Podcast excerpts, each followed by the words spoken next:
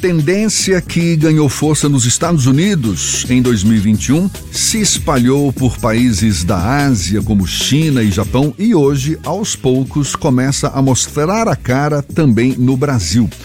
Estamos falando da chamada A Grande Renúncia, movimento que consiste em um número cada vez maior de trabalhadores pedindo demissão. Tem até um levantamento da LCA Consultores, com base no CAGED, o Cadastro Geral de Empregados e Desempregados, que revela que as relações entre empregado e empregador também não têm sido da, das melhores por aqui. Só no mês de março foram mais de 600 mil desligamentos voluntários, o que equivale a um terço do total de demitidos, aproximadamente 1 milhão e 800 mil pessoas, um recorde para o mês. Esses dados foram revelados em uma reportagem de Fábio Bittencourt, do Jornal à Tarde. Sobre o assunto, a gente conversa agora com a psicóloga e professora do curso de psicologia da Unifax, Fernanda Machado. Um prazer tê-la aqui conosco. Muito obrigado por aceitar nosso convite. Bom dia, professora. Bom dia, eu que agradeço o convite. Fernanda. E, bom dia. Diga. Não, não. Pois é, um prazer. Só agradecer mesmo o convite, dar bom dia a todos os ouvintes, a vocês também. Maravilha. Olha, tudo bem que, especialmente entre os jovens, é perceptível já há algum bom tempo aí esse comportamento, digamos, mais independente. Eu decido pelos meus rumos, essa empresa não me representa, quero sair dela. Um comportamento, inclusive, bem diferente do que ocorria na época da minha juventude, quando existia um anseio por estabilidade profissional, estabilidade no emprego. Mas hoje, esse comportamento, digamos, da autodemissão, ele pode ser reflexo também de outros fatores, por exemplo, esses impactos da pandemia sobre as pessoas? Existe alguma relação nesse sentido? Sim, Jefferson. Podemos dizer que sim, são diversos fatores né, que levam com que o trabalhador questione esse lugar do trabalho. E, de fato, a pandemia, é, como a gente vivenciou muito fortemente essa questão da brevidade da vida, né, a gente começou a questionar diversos aspectos da nossa vida, né, e o que faz sentido é, nós estarmos aqui. E o trabalho, como ele é central na nossa vida também, é, ele foi questionado. Então, a gente pode dizer sim que tem diversos fatores, e um deles, a pandemia, né, colocou essa, essa lente de aumento é, nesse lugar do trabalho, né, então, a gente pode falar das próprias jornadas de trabalho, nós podemos falar também das questões salariais, né, do tempo de deslocamento para esse trabalho. Então, a gente vivenciou aí um home office e agora a gente voltando para esse presencial, com trânsito, com outras situações de estresse, transporte público, é, e as relações também, né, dentro do ambiente de trabalho, relações com chefia, é, a gente acabou de ouvir aí a notícia sobre os trabalhadores da área de saúde, né, que estão questionando, né, estão trazendo essa, essa questão da violência no local de trabalho. Então, são diversos fatores que hoje a gente pode olhar e dizer que o indivíduo está, sim, questionando né, essa relação com o trabalho. Uma coisa é a empresa tomar a decisão de demitir parte dos seus funcionários por circunstâncias é, do momento, a economia que não vai muito bem. Outra coisa é a empresa perder uma mão de obra, o seu capital pessoal, e que muitas vezes vai fazer falta. Em relação a esses que decidem pela autodemissão, né? Eu não quero mais ficar aqui por por uma série de motivos que a gente está enumerando aqui.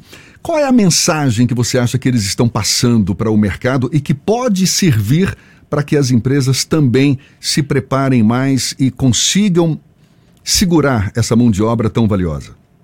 Sim, repensar né, esse formato que hoje nós temos do trabalho, que é um formato, como você trouxe, assim, antigo, né? Então, assim, outras gerações, nós que somos de outras gerações, a gente tinha um anseio. As gerações, a gente passou por diversas transformações no mundo e a gente hoje tem outros anseios. E o trabalho, essa relação com o trabalho e a própria organização de trabalho é, está tendo esse alerta, né? Que é preciso repensar esse lugar, é preciso repensar jornadas, é preciso repensar as relações de trabalho, a própria atividade precisa ser repensada, né? Então, assim, tem essa mensagem muito clara as pessoas hoje buscam é, conciliar qualidade de vida, sentido no trabalho, né? as pessoas estão em busca de outras coisas além só da questão salarial. Então, a gente pode ver isso, assim, né? a gente pode ver que tem uma mensagem que está sendo passada pelo trabalhador. Fernanda, há também uma questão geracional, porque essa inquietude do inquietude da juventude, ela passa a ser mais presente no mercado de trabalho ao longo dos últimos anos. E aí Jefferson citou a diferença da geração dele, que ficava mais tempo em um determinado local de trabalho. Há também essa questão geracional como um dos desafios nesse processo de readaptação após a pandemia? Sim, sim. Há uma relação. Se a gente for explorar esses números, muito provavelmente a gente vai encontrar um público mais jovem pedindo desligamento, pela questão realmente da geração, das transformações, dos anseios que essa geração busca. Então, a gente provavelmente vai encontrar esse, esse público e essa inquietude, esse lugar do trabalho sendo repensado por essa população mais jovem é, que ainda não tem assim, ainda pode viver na casa muitas vezes de parentes, dos pais, de familiares, então ainda não é o responsável pelo lar, ainda não está, assim, o dinheiro ainda não é tão, é lógico que é um fator importante, mas assim, não é um mantedor da casa. Né? Então a gente tem essa geração com essa fluidez de poder decidir onde vai trabalhar e também colocando outros aspectos, assim, outros papéis importantes na vida, como a questão do lazer, qualidade de vida, questões familiares. Então, essa geração, ela vem com, com um perfil diferente. E é interessante que na fala, né, que a gente teve aí, assim, de reter. E os jovens hoje, eles não querem ser retidos, né, o que eles querem é serem desenvolvidos, né, então a gente precisa repensar isso também, assim, né, das políticas das organizações em retenção de talento. Que os talentos querem é serem desenvolvidos, é a própria mobilidade, né, a própria é, flexibilidade em jornadas de trabalho, outros tipos de entrega, é, não só em relação ao tempo, né, de ter que de ter que ter uma carga horária, mas assim um trabalho por entrega, um trabalho com prazer. Então são outras coisas que os jovens vêm buscando hoje. Isso não deixa de ser também um desafio para os empregadores. Como enxergar que há essa questão, um aumento de demanda por demissão, a autodemissão, a saída da empresa para buscar uma outra oportunidade que em algumas situações é muito similar às condições financeiras, às condições de benefício, mas aí a pessoa opta por ir para uma outra empresa buscando novos desafios. Como o empregador pode observar isso e melhorar a própria relação com o empregado para evitar que haja esse desligamento precoce em situações em que é possível manter um funcionário durante mais tempo nessa empresa, nessa companhia. Sim, o próprio pedido de desligamento, ele traz isso, assim, né? Se o empregador, nesse momento, ele utiliza, por exemplo, de uma entrevista de desligamento, ele pode ter ali as razões que está fazendo com que aqueles profissionais estejam saindo. E, a partir disso, elaborar estratégias, né? Então, quando o colaborador sai, é interessante que é o, o Recursos Humanos ele faça essa entrevista de desligamento é, para colher os motivos, né, por que as pessoas estão saindo e busque é, redefinir a própria organização, a própria estrutura organizacional no intuito de diminuir esse número. Então, o próprio pedido já é, já é um lugar, né, para a gente olhar. A gente está falando aqui de um fenômeno esse da rescisão voluntária, né? um fenômeno de, de rescisão, inclusive em massa, e que certamente atinge diferentes faixas etárias, mas com um perfil predominante. Você mesma está destacando aí predominantemente jovens, acredito que abaixo dos 30 anos, que devem ocupar funções mais baixas na hierarquia das organizações. E ao mesmo tempo, Fernanda, a gente vê um contingente cada vez maior de profissionais, de trabalhadores com uma idade mais avançada, não é? A nossa população, ela está envelhecendo cada vez mais. Hoje é grande o contingente de mão de obra acima dos 50 até dos 60 anos de idade. Você acha que pode estar havendo até um movimento inverso, ao mesmo tempo em que os jovens estão pedindo mais demissão?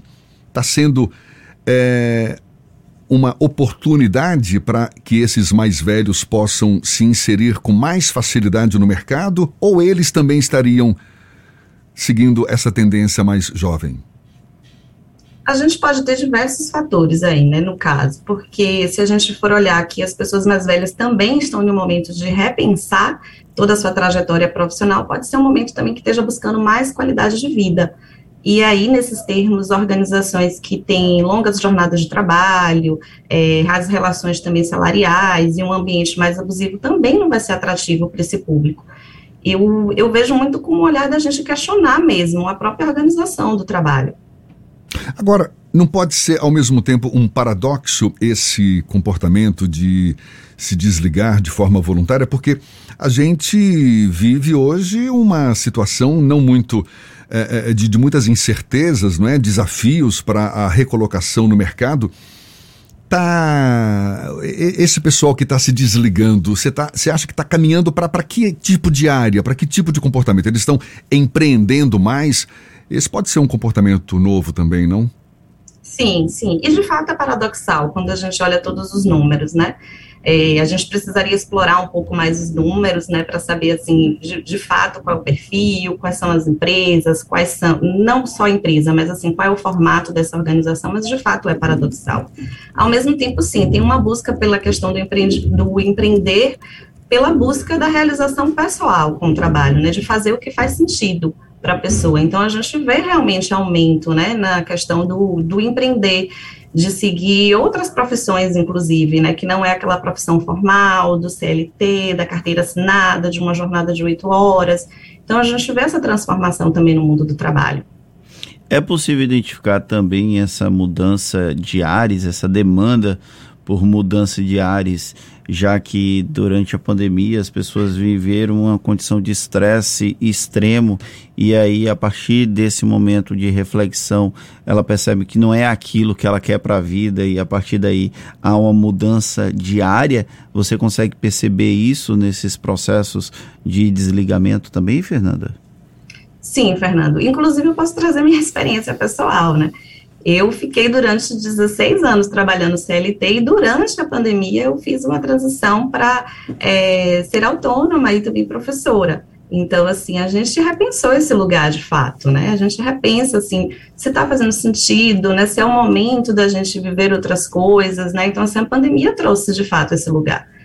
Então, assim, tem, tem, tem essa questão, assim, do, desse questionamento, né, que a gente passou a fazer durante a pandemia. Faz sentido eu continuar aqui? Será que não é o momento de eu realizar outras, outras possibilidades, né? Então, foi um lugar realmente de repensar. E a gente vê isso chegando muito também nos consultórios, né? As pessoas começando a questionar. Mas eu quero ficar o resto da minha vida fazendo isso? Será que não é o momento de eu fazer uma outra coisa? Né? Então, assim, se vendo em outras possibilidades. Ou seja, é uma tendência, é um comportamento perceptível que a gente observa hoje no mercado dessas pessoas se questionarem, fazerem suas próprias reflexões, buscando novos caminhos. Você se cita como exemplo. Agora, acho importante também deixar claro que, por conta de uma grande quantidade de pessoas sem uma ocupação formal, a tendência maior ainda é de os empregados não se arriscarem saindo de seus empregos, até porque a gente citou aqui que no mês de março mais ou menos um terço não é, dos demitidos são esses que pediram demissão. A maioria foi demitida, os uhum. que perderam o emprego. Então, a gente ainda pode afirmar que a tendência maior ainda é de não arriscar saindo do emprego. Esse movimento que a gente está focando aqui nesse nosso papo é ainda um movimento, digamos, incipiente? Já é um movimento grande a gente ver esse aumento como uma tendência global. Ao mesmo tempo, é importante a gente entender a configuração do nosso país, né? Então, para a gente tomar uma decisão dessa, é importante estar com uma ajuda né, de um profissional, entender que, mesmo que eu esteja indo para uma outra área, ou que tenha a, a questão do empreender, que vão existir frustrações, vão existir dificuldades, é importante que seja uma decisão consciente nesse sentido é, até por conta da perda de renda, né? É, então, a questão do autoconhecimento, a questão de, se possível, já começar a experimentar essa outra atividade que deseja fazer, para ver se se identifica. É, uma reserva financeira é importante, porque, de fato, a gente vive um momento de difícil recolocação. E a gente também enfrenta dificuldade quando a gente parte para uma jornada sem a, a, os, os direitos né, trabalhistas. Então, é importante que seja uma decisão consciente. Agora, e o legal nessa história toda é que a gente percebe que cada vez mais as pessoas se dispõem a querer sair da sua zona de conforto, não é? Porque é muito cômodo você ter ali o seu emprego certinho, receber o dinheirinho no final do mês e você decidir por tomar novos rumos, certamente vai fazer com que você enfrente novos desafios e, como consequência geral, é o que acaba nos fazendo avançar, não é? Cada vez mais. Acho que eu é, é, aí é um palpite meu mesmo, acho que isso é, é, é o grande motivador, não é? De, de, de, quem decide por, não, eu quero sair da minha zona de conforto porque eu quero desbravar novos terrenos, sair é, é, para outros desafios e avançar na minha vida profissional. Sim, a busca pela realização pessoal, né? É o que nos move, né? Enquanto indivíduos. Maravilha. Muito obrigado. Prazer falar com você, Fernanda Machado, que é psicóloga, professora do curso de psicologia da Unifax. Seja sempre bem-vinda aqui conosco, tá bom, Fernanda? Um bom Muito dia. Muito obrigada, eu que agradeço. bom dia para você e até uma próxima, então. Bom dia. Agora são 7h46 na Tarde FM.